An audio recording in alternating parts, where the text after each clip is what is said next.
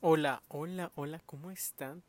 Bienvenidos a este podcast lleno de aventuras, risas y información que nadie pidió y todos estamos ansiosos por saber. Mi nombre es Max uh, y pues este es el piloto, la primera eh, edición de este bello podcast. Se llama así, así de sencillo, así de conciso, así de directo. Este es un espacio informativo, cultural. ¿No es cierto? No es un espacio así. No sé por qué hago esto. Creo que me divierte bastante. Y bueno, ya. Vamos al grano. Vamos a hablar de algunos temas que ya... Los tres ya están pasados de moda, pero qué bonito es recordar.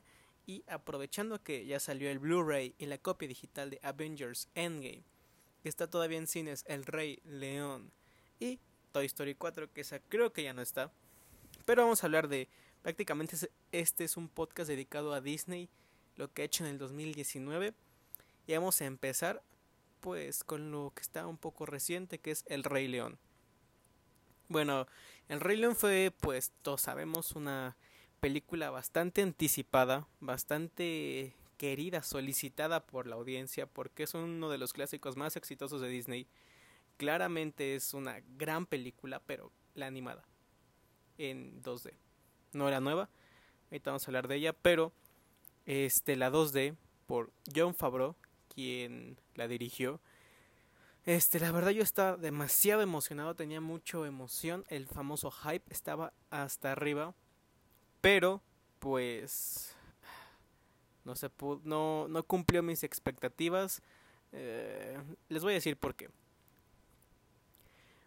Creo que para empezar era una tarea muy difícil hacer que el Rey León este se pudiera superar a sí misma. Se podía sí, no sé cómo, la verdad, ahí sí, la verdad no sé cómo puede superar el Rey León porque como lo digo y lo repito, es una excelente, excelente película. Me fascina, tiene comedia, drama, personajes, música, arte, o sea, como en sí como película es una joya.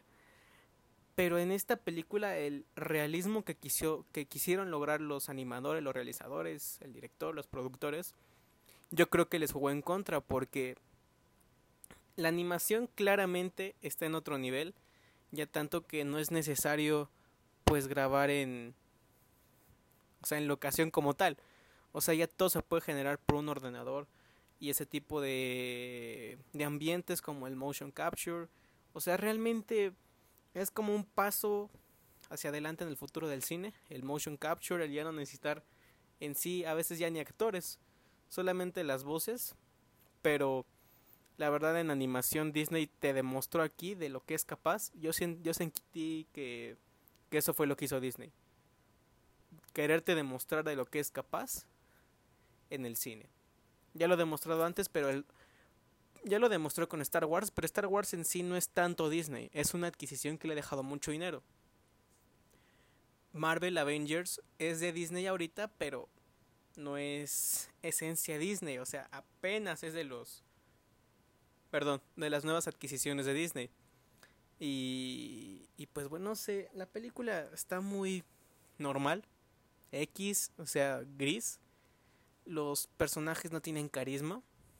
Yo creo que solo Timón y Pumba, que yo la vi primero en inglés porque pues yo soy ese tipo de personas que dicen, no, es que sabes, yo tengo que ver la película en inglés porque así se pensaba. O sea, yo soy ese tipo de personas. y principalmente la quería ver en escuchar en inglés porque está Beyoncé y Seth Rogen.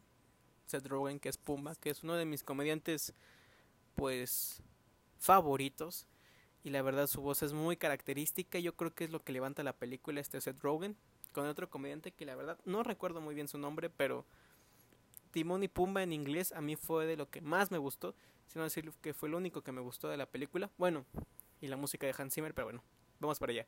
Este no me gustó que los personajes no tuvieran como que carisma. O sea, son tan reales que no tienen expresiones porque claramente un animal pues eh, natural, por así decirlo, este, silvestre eh, no tiene pues expresiones faciales porque es un animal. O sea, son están perplejos, o sea, solo tienen una misma cara. Yo creo que los únicos que hacen cara son los changuitos, los simios, pero los demás animales, o sea, no tienen así como un tipo de expresión. Y claramente en el Rey León animada, este, pues tienen mucho como este carisma, porque la animación te permite así como eh, agrandar rasgos, estirar, eh, caricaturizar, principalmente que es pues lo que es una película en, en, en 2D y, y este y eso te permite mucho la animación en 2D, pero el live action como es tan real se pierde esa magia de como que eh, lo bonito, lo, lo característico de los personajes del Rey León, o sea, Simba. Había escuchado en varios programas como T3 o, o en varios lugares como que en Facebook he visto como que se les, se les hacía atractivo Simba. Y es como que algo bastante raro. porque finalmente pues es un león. O sea, no es en sí un humano, ni un... pues no. Y se les hacía como que, o sea, tiene características de alguien atractivo. Es caro, o sea, tiene como que mucho porte, mucho, muy alargado. Este Timón y Pumba están súper graciosos. O sea, están muy bien caricaturizados en la de 2D. Y en esta nueva, o sea, son como son reales, pues no te puedes dar el lujo de pues que sean tan agradables, solamente dices, "Wow, qué reales se ven." Y ya. Si quitas las voces de todos los actores y pones a un narrador de fondo así de como, "Oye, se aproxima el el alfa. Está acechando a la presa." Y la cazó. ¿Sabes? O sea, eso es, es como un documental de National Geographic, pero pues con billions. Y eso fue lo que no me gustó. Esta la música, excelente. Hans Zimmer, como siempre. Su eminencia, su padre, Hans Zimmer, luciéndose eh, con, con el siempre a la vanguardia, proponiendo, reinventándose. El único que se reinventó en El Rey León fue Hans Zimmer con su banda sonora que no sé si le hizo arreglos, yo creo que sí, con Livo, un africano que, que es el que canta la de... Uh, ay, no recuerdo. La que canta la de los créditos, que ahora no recuerdo muy bien, pues cómo se llama esa... Pues esa canción. Pero Livo es el que canta el La cigüeña y junto con los coros y el Don y todos ellos. Pero bueno, este, eso fue lo que no me gustó a largo plazo, híjole, eso de, de que ahorita Disney le está apostando tanto a sus live actions, este, como carta fuerte, es súper contraproducente porque vi Aladdin y mm, se me hizo tan de hueva. O sea, realmente está muy de A mí se me hizo muy de flojar. La animada a mí me encanta Aladdin. Tiene una animación extra extraordinaria. La vi en inglés y en español. Robin Williams se roba la película. Pero, ah, no sé, en live action. Will Smith la verdad lo hace bastante bien. Bastante bien. La parte en la que canta la de... Tienes un amigo fiel en mí, algo así. En la que están en la cueva y hay muchos efectos y pa, pa, pa. eso está padre. Pero lo único, lo demás está muy de flojera. Solamente es una producción magnífica, que es lo que Disney pues sabe hacer muy muy bien. Pero pues en cuestión de guion, uff, deja mucho que desear.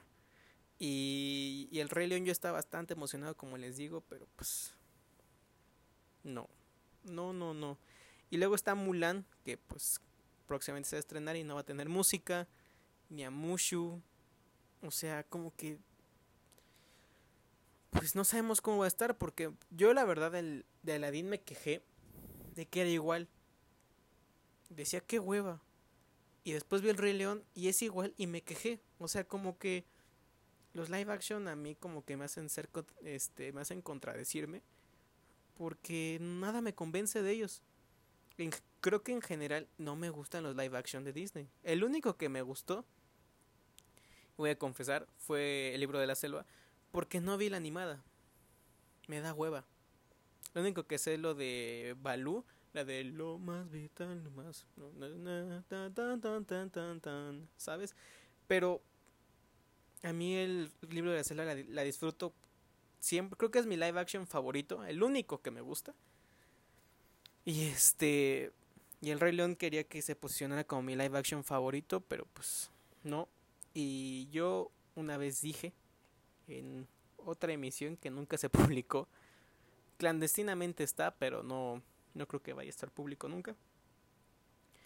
Si Disney lograba hacer el Rey León aún mejor o que, o que todos estuviéramos con que todos estuviéramos en la boca así como de wow, es increíble, o sea, es espectacular el rey, o sea, eso no se logró la verdad.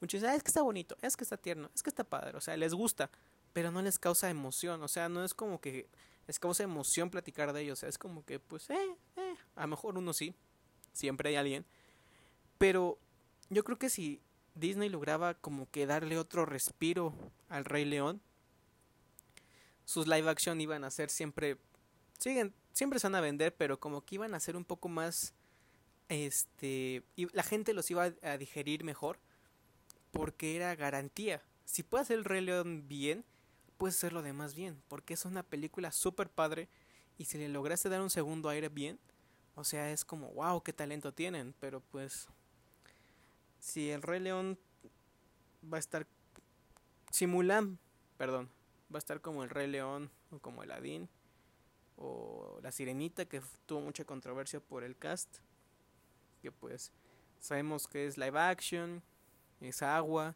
son efectos bastante caros que obviamente Disney tiene el dinero, pero pues finalmente hemos visto generalmente que a veces ya no hacen tanto las cosas en el cine por arte, algunos estudios sí, pero pues principalmente es la ganancia, ¿no? Porque es un negocio.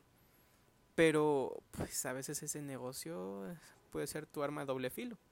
Pero bueno, uh, esperemos que Disney ya solamente haga otros dos live action, proponga cosas nuevas, porque ya viene Frozen 2, Zootopia no sé si 2, y ya, porque Disney se está viviendo en puras secuelas. Y ahora pasando un poco a algo más, este, más mejor, vamos a hablar de, obviamente, Toy Story 4, que uff, qué película a mí me fascinó, me encantó, me estremeció, me... Uy, me, me, me estrujó el corazón, me hizo berrear, me hizo llorar, me hizo el... Increíble. Bueno, ya voy a dejar de ser un ridículo. Y lo que me gustó, la animación está impresionante. Pixar, ahorita lleva buena racha, ¿eh? lleva buena racha. Excepto con los increíbles dos que como que medio flojeó. Pero, puff, Toy Story 4, increíble. La animación siguen demostrando Pixar que es uno de los mejores estudios de animación. No es el mejor porque pues tuvieron su decaída durante bastante tiempo, pero ahí van, ahí van a volver a tomar el lugar que siempre debieron de mantener. Y me fascinó eh, los personajes. Yo todas las películas son principalmente enfocadas en Woody, algunas como que más o menos en voz. Este, pero yo creo que aquí la psicología, el mensaje, la filosofía de la película, o sea, tiene un mensaje súper profundo de... Eh, va a van a haber spoilers. De esta sí hay spoilers. En el Rey León no hay spoilers de nada. Porque pues todos sabemos qué pasa. Además no pasa nada interesante. este... ¿Qué? Ah, sí. Uh, realmente eh, el, desenvolvimiento que tiene Woody en la película, como que el de cuidar, el que siente que tiene una obligación con todos los juguetes, de que él tiene que, es como su trabajo, su deber, hacerlo lo, lo correcto, porque dice en la película que es una de mis frases favoritas del cine en general, de que la tarea más noble de un juguete pues es estar con un niño, es la tarea más noble de un juguete.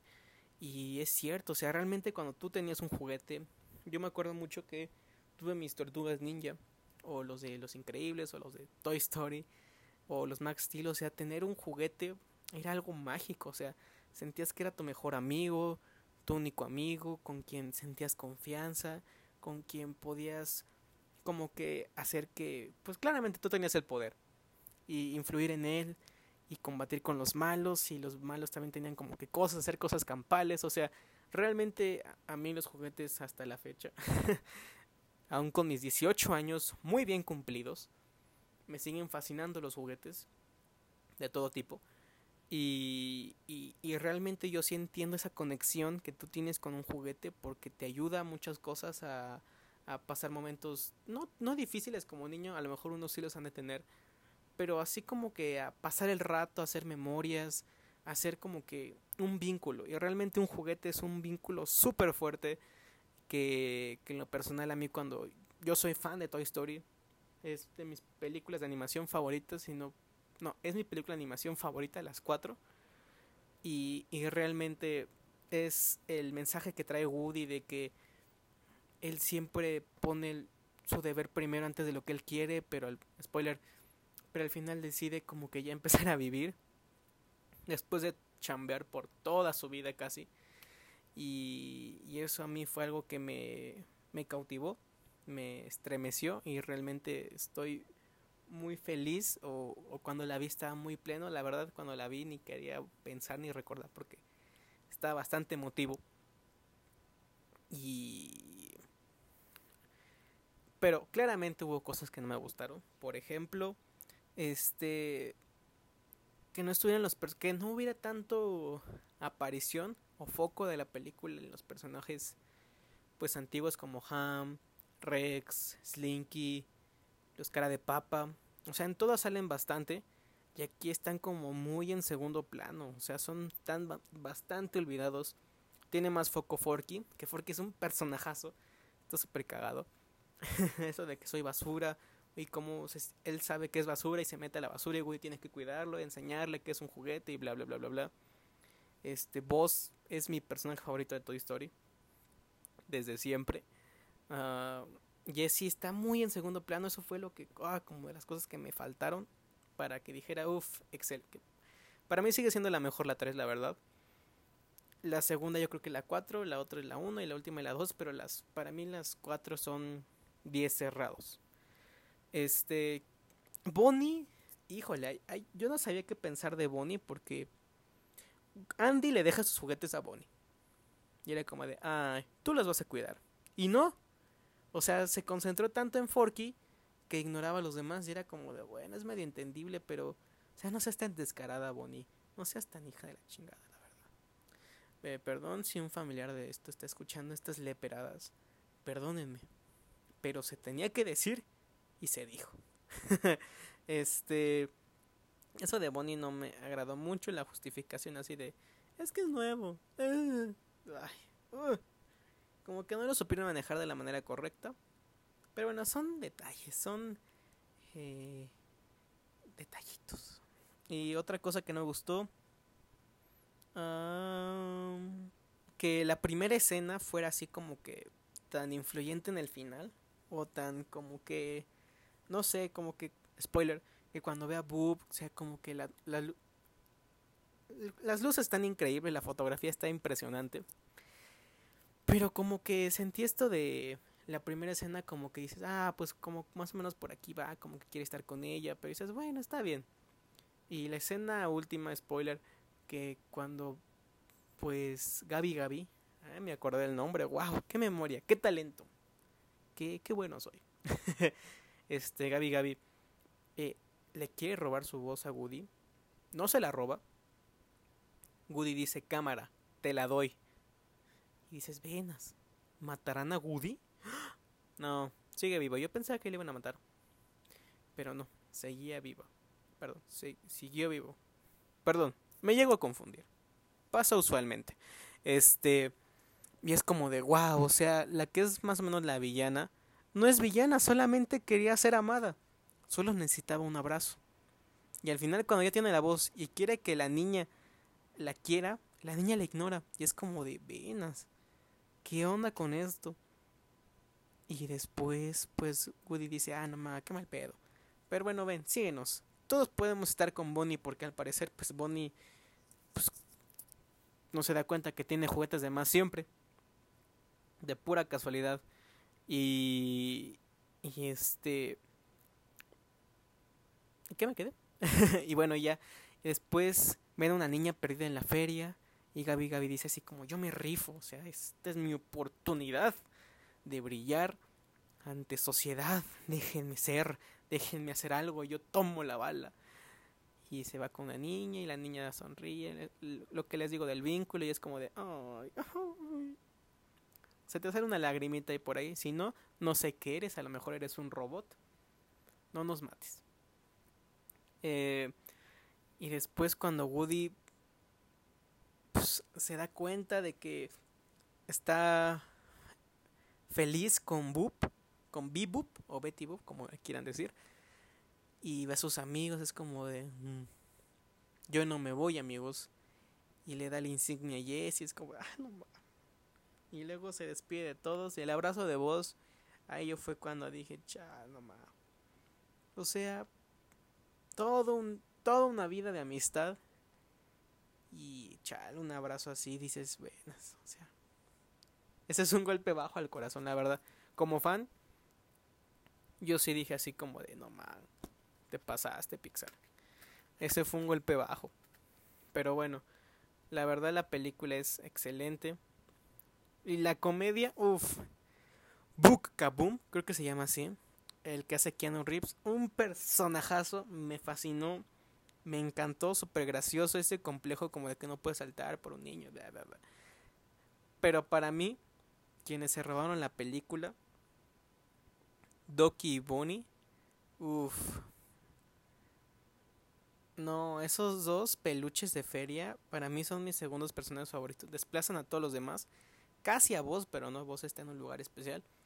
Pero ellos son súper, súper, súper, súper cagados, pero sumamente graciosos, locos, alucinados. A mí me fascinó, como que yo sentí mucha empatía con ellos, como que me sentí identificado.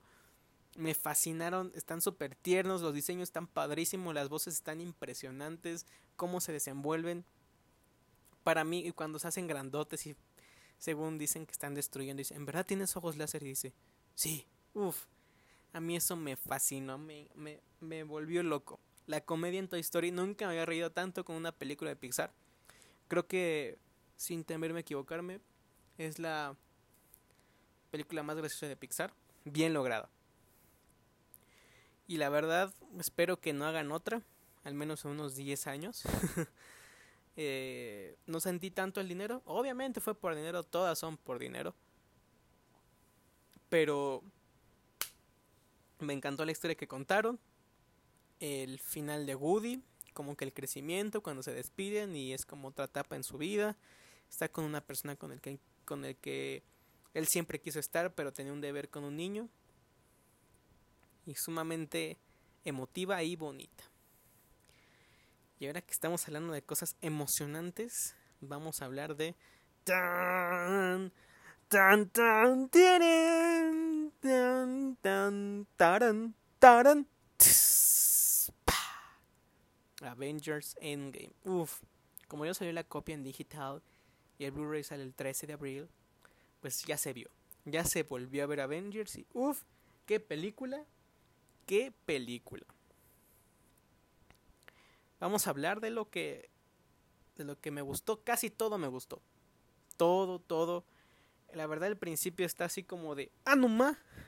Ahora que trato de recordar, no me acuerdo cómo empieza. Ah, sí, con Hawkeye y es como de, bueno, está bien, va. Va, va, va. Y luego ves lo del chasquido, el. Y que desaparecen todos y dices, oh, oh, lo veo. O sea, ay, le ve. O sea, ¿qué está pasando? Y Hawkeye así como de, ¿qué? ¿Qué? Y tú dices, hijo, es que fue el Thanos, güey. Hijo de su. Y ya. Luego pasan a Tony Stark y Nebula jugando, que es como que extraño, y ya todos sabemos lo que pasa después. Regresan a la Tierra, lo salvan, bla, bla, bla, bla, bla, bla. Y todo eso. Generalmente la película lleva un ritmo bastante cool. Bastante chido. Pero hay unas partes en la que, en, la que en verdad se cae. Yo creo que las partes en las que sale Thanos. Eh, como que con Nebula del 2014, no con la actual. Ahorita vamos a hablar de los viajes en el tiempo. Es como que, ay, como que medio se me cae la película. O como, oh, yo creo que es eso. Más o menos lo de antes del reino cuántico. Eso como que ay, se me hace un poco tediosa la película en esas partes. la parte de Thor gordo es impresionantemente raro. O sea, está tan bien, no sé qué tan bien justificado está, porque claramente cuando uno está deprimido, está pasando por una racha bastante mala y que siente la culpa y tiene mucha carga emocional fuerte, negativa, pues se descuida. Y Thor, como no pudo apuntar a la cabeza, obviamente, obviamente, pues está acá el resentimiento de que se equivocó y todos murieron y, y bla bla bla y engorda. Y es como de al principio yo la verdad estaba muy abnegado. ¡Ay! ¡Qué palabras! Estaba muy negado a aceptarlo. Como dice, ¿por qué gordo? ¿Por qué Thor es gordo? No lo entiendo. Pero yo también soy gordo. Por si persona extraña que no me conoce, tu locutor es gordo. No como Thor. Creo. Pero dije, ¿cómo gordo? ¡Qué asco los gordos! Pero pues no. Y luego entendí así como de, ah, pues sí, es porque está deprimido y ese tipo de cosas. Y es como, además, qué padre. El único, casi no hay superhéroes gordos, buenos. La mayoría son malos. Los de X-Men hay unos, no me acuerdo cómo se llaman, pero ubico uno más o menos que es gordo. Y es como de Thor, o sea, como que esta carga psicológica de que se comía mucho por estar triste y tomaba ese tipo de cosas. Y dices, bueno, está bien. Y luego ve a su mamá, spoiler, es como de, ay, ay. Eso está muy tierno. Muy, hay muchas partes que sí te tocan el corazón. Pero eso de todo el gordo me gustó bastante. Me agradó mucho. Luego cuando, cuando van a Nueva York, eh, de la primera de Avengers, yo me, me vuelvo, me da así como un orgasmo virgen, teto. Es como de, ¡ay! Pero los Avengers, ¡uf! ¡uf! ¡Qué emoción! Y lo que pasa tras bambalinas que no vimos en la 1 de Avengers. Y es como, ah, no mames, qué cagado. O qué gracioso, qué chido. Y, luego en esa parte, luego cuando pasan a los... Ah, bueno, iba a hablar de los viajes en el tiempo, sí es cierto. Me estoy yendo muy por las... Estoy hablando muy a lo güey. Los viajes en el tiempo al principio dije, malditos hermanos Rousseau, flojones. O sea, no quisieron complicársela en el guion y hicieron sus propias reglas en el tiempo. Y dije, qué malditos genios del mal. Porque, o sea, claramente ahí lo explicaban. Voy a tratar de decir esto como yo lo entiendo y posiblemente esté mal. Si tú viajas al pasado, eh, alterarías tu futuro. Porque estás alterando lo que ya pasó y lo que está pasando no sucedería. Ajá. No me están entendiendo, ni yo sé qué estoy diciendo. Pero el chiste es que ese tipo de como condiciones y lógicas de los viajes en el tiempo es muy, es muy contraproducente en muchas películas porque están los famosos plot holes como hoyos en la historia que dices, oye, ¿qué pasó aquí? No está justificado. Oye, y como lo que los hermanos Rousseau dijeron, a ver, los tetos estos, los fans, van a estar engrosándola. Entonces mejor voy a hacer mis propias reglas diciendo que así no funciona la física cuántica que no sé si sea cierto. Y ya, me deslindo de cualquier problema en cuestión de guion y ya. Es como dije, malditos genios del mal. Otra cosa que me desagradó bastante es que me hicieran tonto a Hulk. O sea, Tony Stark es el que logra los viajes en el tiempo, porque obviamente la estrella y es el logo de Marvel y, y todo lo bueno, ¿no? Es como, oh, Tony Stark. Pero Hulk no es ningún tonto. O sea, logró unir a Banner y a Hulk. Y como que esto de que no, no le salían los viajes en el tiempo y tuvieran que recorrer solamente a Iron Man, es como de, oye, ¿por qué lo, lo menosprecias o lo haces menos si tiene seis doctorados? O sea, realmente, el, o sea, Hulk es muy inteligente. A la par de Tony Stark y que me lo hicieran tonto, eso a mí me molestó bastante. Porque no es ningún idiota. O sea, no lo es. Pero bueno. Este. Mm, las muertes que hay es la de Natasha, Black Widow. Está emotiva, pero como que dices, bueno, va, va. Pero la otra spoiler a de Iron Man, que es la más chida, la verdad, de las, más, de las muertes más padres en el universo, por no decir la más padre. El chasquido está fabuloso cuando dice yo soy Iron Man. Uf, dices, hijo, hijo. No más, hasta se me pone la piel chinita. Pero realmente es algo sumamente impresionante la muerte. Pero ya no hay más. O sea, ya no. Bueno, la de Thanos, que es, era predecible, pero como que si hubiera matado, no sé, hasta el Cap. Y ha dicho, hijo, no, hombre, y no. Pero pues como que es la... Mataron al principal, eso sí. Pero como que ah, yo siento que me voy a ver otra muerte. No sé, Thor o el Cap. Pero pues bueno. Eso ya es un poco más personal. Este... Me fascinó. Me encantó. Como que los tres personajes principales tienen que desarrollarse. Son los que se desarrollan más personalmente a lo largo de la historia. Iron Man tiene a su hijita. Y como que tiene al fin su vida plena. Thor está gordo, pero ve a su mamá y como que tiene otro segundo aire, ve que tiene que seguir mejorando y ese tipo de cosas filosóficas de trascender y de ser alguien y de ser lo que tú quieres ser, no lo que te dicen que seas. Y el Cap como que está estancado en el tiempo, que no puede tener la vida que él siempre quiso, pero él sigue adelante porque pues son sus ideales y eso es como padrísimo. Y que cada uno se podría redimir que Iron Man pudiera ver, spoiler, a su papá y darle un abrazo y decirle que todo iba a salir bien. Que el Cap viera a Peggy y que spoiler alert en el final, cuando regresa a las gemas del infinito, se queda a vivir su vida. Eso fue creo que de lo que más bonito que he visto en Marvel. Que el Cap, que se la pasó toda su vida congelado y la otra parte se sentía perdido, estancado en el tiempo, logra este hacer su vida como se lo dijo Iron Man, creo que en Avengers 2, eh, la de hecho Fultron, en la escena final, cuando sale el, Audi naranja que le dice que debería de buscar una vida así, y dice, yo ya estoy en casa. Pero pues obviamente nunca iba a estar en casa porque estaba atascado en el tiempo. Y, y cuando regresó y ve a Peggy, la abraza y bailan el famoso baile desde Capitán América 1 ese famoso baile, lo consiguió. Y es, un cierre perfecto para el Cap, que regrese viejito. Y está chido, o sea, ya no puede regresar porque las gemas ya no sabes dónde están. Él la regresó y él sabe dónde están, pero pues ya está anciano. O sea, ya no hay Cap. Y luego se lo da a Falcon que... Debatible.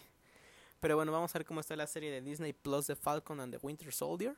¿Vieron qué inglés? ¡Wow! ¡Qué talento!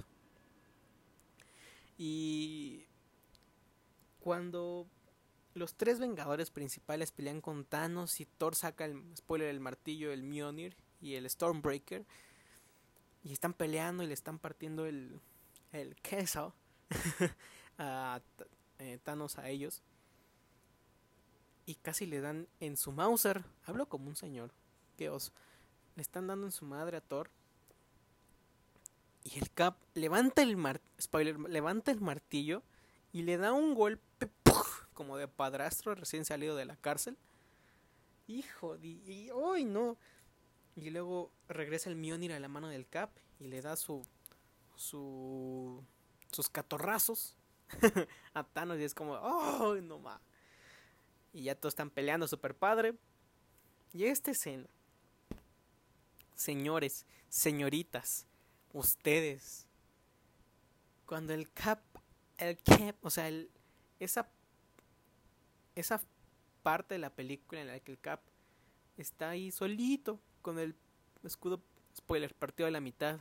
Y Thanos trae a toda la horda de Chitauris, de los otros que no me acuerdo cómo se llaman, de sus hijos, de Chitoris monstruos, tanques, para conquistar la Tierra y destruir a los Vengadores.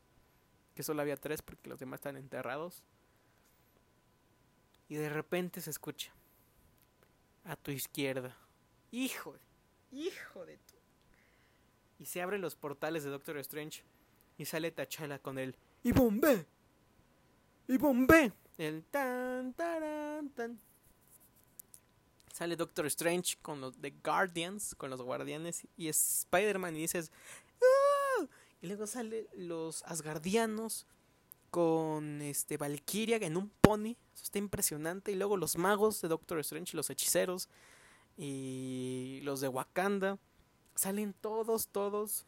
Salen todos los Vengadores. Y esa parte que dice Avengers unidos. Hijo, no, hombre. No, no, no, no. Seguro si la vieron, le estoy, estoy contando esto. Dicen, sí, nomás, estuvo bien chido esa parte, güey. O sea, esa parte en la que ves a todos los Vengadores, Giant Man, todos, pero así, todos, todos, todos unidos contra Thanos y la pelea está impresionante. Bueno, ya como yo lo dije, en ocasiones pasadas, ahorita, hace rato, este, Iron Man da el chasquido, al fin descansa, porque Iron Man desde Avengers no está en paz. Y pues bueno, que decir que a mí me fascinó que él matara a Thanos, quien empezó todo, terminara con todo. Eso me encantó. La verdad es algo que me, me, me hace muy, como que digo, wow, o sea, en verdad, no por cuestiones de inclusión, alguien más hizo lo de matar a Thanos. Y me agradó bastante que haya sido este Tony Stark quien matara a Thanos diciendo yo soy Iron Man y el chasquido y luego cuando Iron Man le dice perdón Spider-Man le dice señor lo logramos. Lo logramos señor Stark es como de sí lo lograron güey lo lograron y ya el funeral que está bien triste, la verdad. O sea, como que dices. Y, y luego en la, en la. En la florecita, en el arreglo. El, el, primer reactor ARC de Iron Man. De Iron Man 1. La prueba de que Tony Stark tiene corazón. Que es un claro easter egg de Avenger. De Iron Man 1. Que ese es el que usa cuando este. Ah, ¿Cómo se llama? El que era Kill Iron Killmonger, algo así. Pero él le roba el reactor arc chido y Stark ocupa el que le regaló Pepper, el viejito, el primer reactor arc. Y ese que sea como que la ofrenda. No, está impresionante y todos en el funeral bien tristes. Y, y no, y realmente es un cierre magnífico, muy emotivo. Le da otro aire a la franquicia.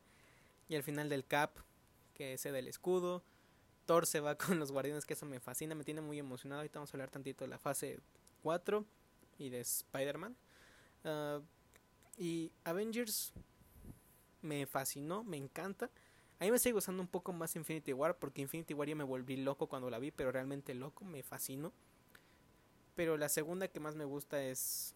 Yo creo que la primera por cuestiones de tiempo y de y de lo que significó yo creo que es Avengers 1, Infinity War, Endgame y ya las demás. Pero, ah, Guardians 1 y 2 y Iron Man 1. Creo que ese es mi top 5. Pero, pues, bravo, un final impresionante. Salas agotadas, gente peleándose por entradas.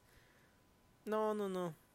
Realmente algo histórico la película más taquillera de la historia.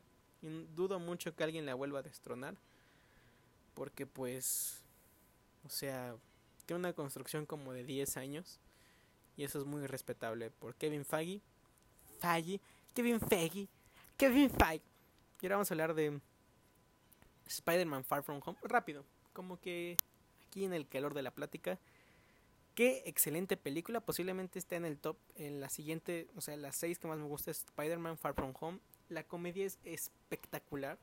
Súper graciosa, pero ahora bien. Los personajes bien. Como que esto de lo que pasó después de Avengers, como que sí tiene repercusiones en Spider-Man principalmente. No me gustó tanto que las películas de Spider-Man dependan tanto de Iron Man. Porque como que no le dan independencia al personaje. Pero bueno. El villano que es spoiler, este misterio que nunca ha sido bueno. Pero aquí que lo... Al principio como que es... yo cuando lo vi en la al principio que lo pintan como alguien bueno, decía, wow, qué, tan carismático, qué poder. Yo decía, ¿cómo vuela? O sea, ¿cuáles son sus poderes? Vamos a eso. Luego que sí, a mí algo de lo que no me gustó spoiler, era de que los monstruos que se enfrentaban como que los elementals no fueran reales. Eso a mí realmente me molestó bastante. Porque si eran monstruos bastante chidos. Y, spoiler alert, eran hologramas. Por, por drones. O sea, Misterio es malo. Pero en sí Misterio todo es un holograma. O sea, es como un robot. Es una proyección y todo lo que pasa lo hacen los drones. Nada lo, nada lo hace él. O sea, todo es tecnología y proyección y eso es como, wow. Qué maldita locura. Qué padre. Qué hijo. Oh. Luego le da unos lentes a, a Spider-Man que se los dejó Tony. Es como, ah, no más, Tony. Como les digo, Tony Stark sigue siendo bastante importante para Spider-Man. Bastante, bastante, bastante. Y como que tiene ahí la carga él de que tiene que ser como que el nuevo Iron Man. Es como, yo no quiero ser el nuevo Iron Man. Y todos dicen, debes de ser Iron Man. Y él, no quiero. Es como de, bueno, está bien. Y así va toda la película. Esto es un poco de hueva, la verdad. Pero la verdad es muy graciosa. La acción está excelente. Misterio es malo, hijo del. ¡Uh! Al final. Pues si no la han visto, de verdad de lo que se lo pierden, spoiler alert. Pues al final pues capturan según a Misterio, según lo matan. Pero pues no. Hace un video montaje en el que supuestamente Spider-Man le disparó a Misterio y revela la identidad de Spider-Man. Cabe aclarar que el quien lo revela es el Daily Bugle, el diario del... ¿Cómo se llama en español? No sé cómo se llama en español el Daily Bugle, donde está James Jonah Jameson, que es el mismo actor. Eso estuvo fenomenal. Calvo, pero es el mismo actor, o sea, eso está impresionante. Sigue hablando así de, oh, Spider-Man, oh, oh, oh". o sea, igual que las de Sam Raimi, o sea, el actor sigue siendo el mismo, o sea, no lo cambiaron. Eso a mí me fascinó. Dije, muy bien, eso es respetable. Porque ese actor nació para ese personaje, le queda bastante, bastante bien. Y, y que diga su identidad. Y así esperen, así como de ¿qué? ¿Qué carajo? Eso dice al final, como en la pasada. Y la relación con MJ, con Mary Jane, pues está como que yo sentí bastante empatía porque Spider-Man estaba en Europa y con sus amigos, él quería como que pasarla tranqui. Y no puede porque están los elementals que no existen, pobrecito y los tiene como que enfrentar porque eres un vengador y tiene que rifarse. Y no puede tener una cita con la chava que le guste, es como chale. O sea, yo tampoco sabría qué hacer. No tengo citas. No tengo pretendiente. Pero si fuera Spider-Man, también me la estaría esperando. y eso a mí me fascinó de Spider-Man. Realmente una película bastante recomendable. Bastante, bastante, bastante, bastante, bastante. Mejor que, mejor que...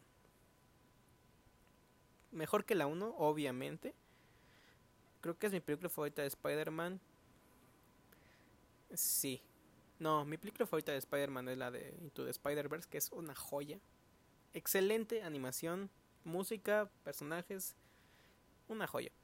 Pero realmente me gustó bastante Spider-Man esta, la nueva. Así, ahí concluye la fase del infinito, la saga del infinito, perdón. Y la fase 4 con Winter Soldier, Loki, One Division, Los Eternals, el Shinklu, este, Blade. Ah, ¿Qué más? La de Black Widow, la de Doctor Strange que me tiene flipando, tío. La de. Y la de Thor Love and Thunder, que esta Natalie Portman va a regresar como. Como Jane Foster y ella va a ser la nueva Thor. Es como de. ¡Ah, no más!